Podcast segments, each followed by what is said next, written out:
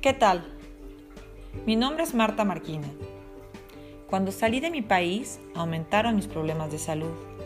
Fue una larga búsqueda en donde entendí que sentirse bien no solo depende de lo que comemos, también de nuestros pensamientos, emociones, la actividad física, nuestras relaciones y nuestro desarrollo profesional.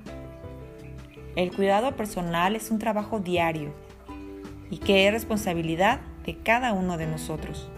En este espacio compartiremos vivencias, consejos y tips que te ayudarán a encontrar ese camino hacia el bienestar.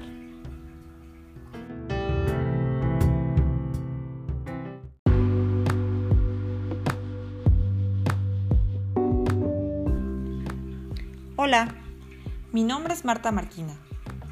En este primer episodio te invito a revisar tu entorno.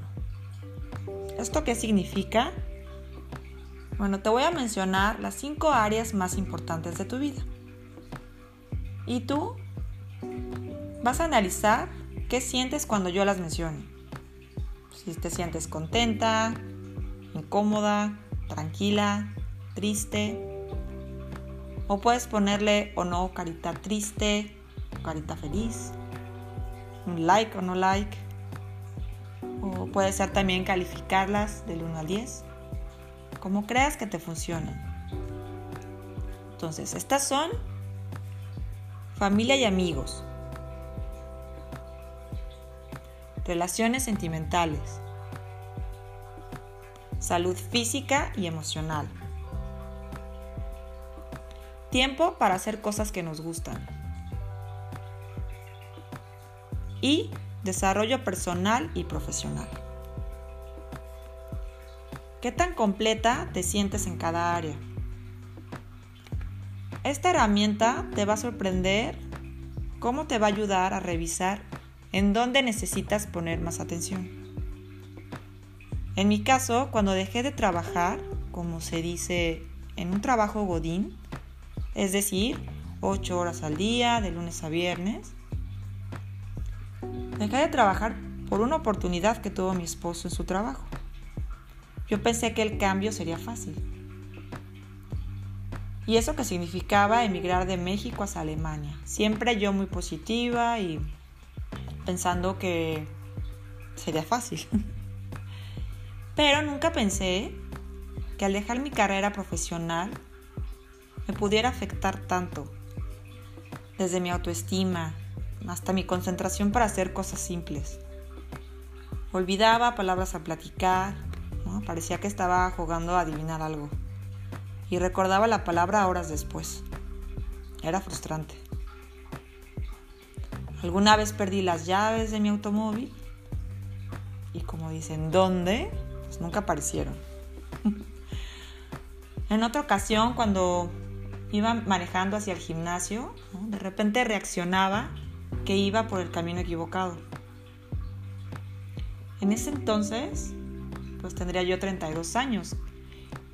¿no? Estaba joven, no era algo que tuviera que ver con la tercera edad o una enfermedad o nada por el estilo.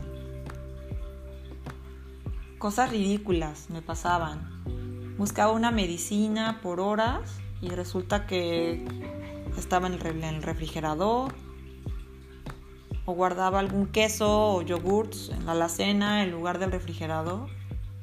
No entendía. Era simplemente desconexiones del cerebro.